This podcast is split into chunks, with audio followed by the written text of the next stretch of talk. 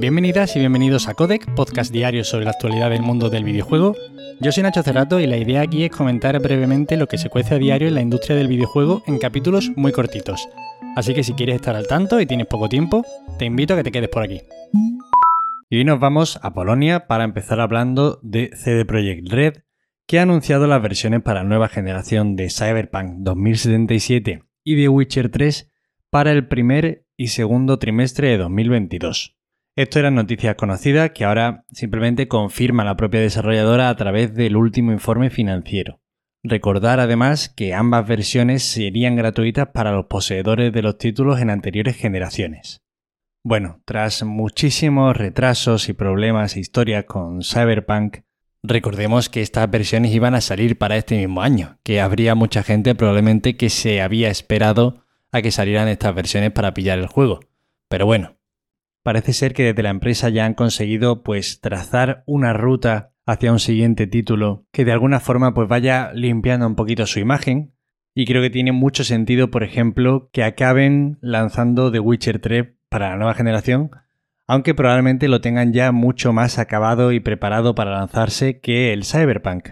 De esta forma, pues pueden cerrar una etapa, pueden cerrar esta etapa tan complicada del Cyberpunk, sacar unas muy buenas versiones de The Witcher 3 que se vean espectaculares y dejar con ese buen sabor de boca a los consumidores y así preparar el próximo lanzamiento que probablemente será un The Witcher, que ha quedado claro que es un tipo de juego que se les da mejor que el Cyberpunk.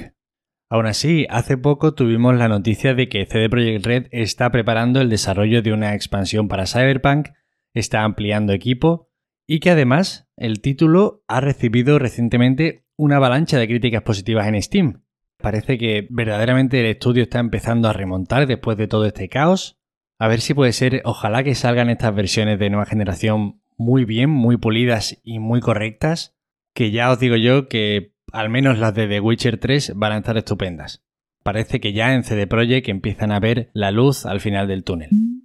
Y ahora vamos a hablar un poquito de ventas y es que la Xbox Series S y la Nintendo Switch son las consolas más vendidas en el Black Friday. Según un estudio de Business Insider, consistente en el análisis de un billón de visitas a tiendas online y encuestas a más de mil minoristas, la Xbox Series S habría sido la consola más vendida en Estados Unidos durante estas fechas mientras que en Game Industry destacaban el primer puesto de la consola de Nintendo en Reino Unido. Evidentemente, todo análisis aquí creo que es irrelevante desde el momento en que hay una alarmante falta de stock. Yo, sin ir más lejos, llevo atento a ver si puedo hacerme con una PlayStation 5 desde hace un tiempo y es que no sale nada. Y si sale, pues es a través de pack que te introducen con la consola, el NAC el FIFA 14 y un peluche de Crash Bandicoot con sombrero por 900 euros y cosas así, ¿no? Entonces se hace bastante complicado. Y bueno, que no salen, es que ni siquiera salen ese tipo de packs. Está muy, muy, muy complicado el tema del stock. Entonces, claro, pues evidentemente aquí las consolas que menos problemas tienen, que son las Series S, que de hecho hace poco ha bajado su precio, incluso ha habido una oferta a 270, 260 euros cosa que es espectacular, que es que es una ganga. Y la Nintendo Switch, que dentro de lo que cabe sigue teniendo stock, ha sacado nuevos modelos, pues inevitablemente se van a colocar en ese top de consolas más vendidas.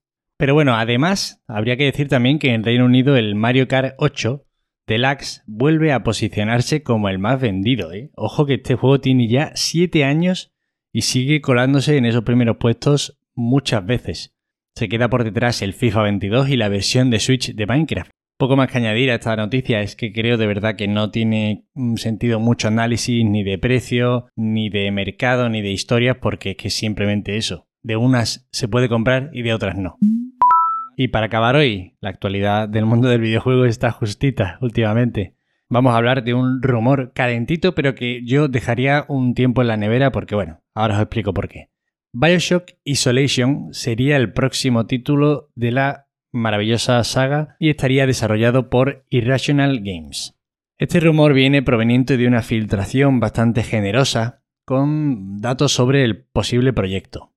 Decían así que este proyecto está anunciado oficialmente, que 2K ya dijo que estaban trabajando en un nuevo Bioshock, pero bueno, simplemente que no estoy muy seguro de que esta filtración pues sea completamente veraz, no pinta tan bien como otras. Bueno, Este título estaría desarrollado con Unreal Engine 5 y la historia sucedería entre dos ciudades de ideologías opuestas y con líderes muy marcados. Además, habría una franja reservada entre estas dos ciudades en la que se librarían guerras. La primera cosa que me echa un poco para atrás de esta filtración es que parece pues lo que te inventarías tú, ¿no? Si quieres hacer una filtración sobre el BioShock. Evidentemente siempre tiene que haber una ciudad, pero bueno, el tema de las ciudades opuestas, ideologías, un empresario de éxito, un dictador, bueno, es que es lo que ya hemos visto en BioShock más o menos, pero bueno. Además, en esta filtración se establece como fecha del anuncio el primer trimestre de 2022, aunque se deja caer que la gala de The Games Awards del 9 de diciembre podría tener papeleta para ser donde se anunciara, y es que el 9 de diciembre de 2019 fue cuando 2K anunció oficialmente que se iba a desarrollar un nuevo Bioshock. Y bueno, a ver, yo tengo muchas ganas de un Bioshock de nueva generación. Es cierto que son juegos que quizá, bueno, sobre todo el, el Infinite han envejecido un poco mal, pero yo en su momento lo disfruté mucho, me parecieron propuestas interesantes. Para mí simplemente merecía la pena por el diseño de las ciudades, la verdad. Pero también os digo que el hecho de que no esté Ken Levine de por medio me tira un poco para atrás, la verdad. Y bueno, estos serían todas las noticias de hoy.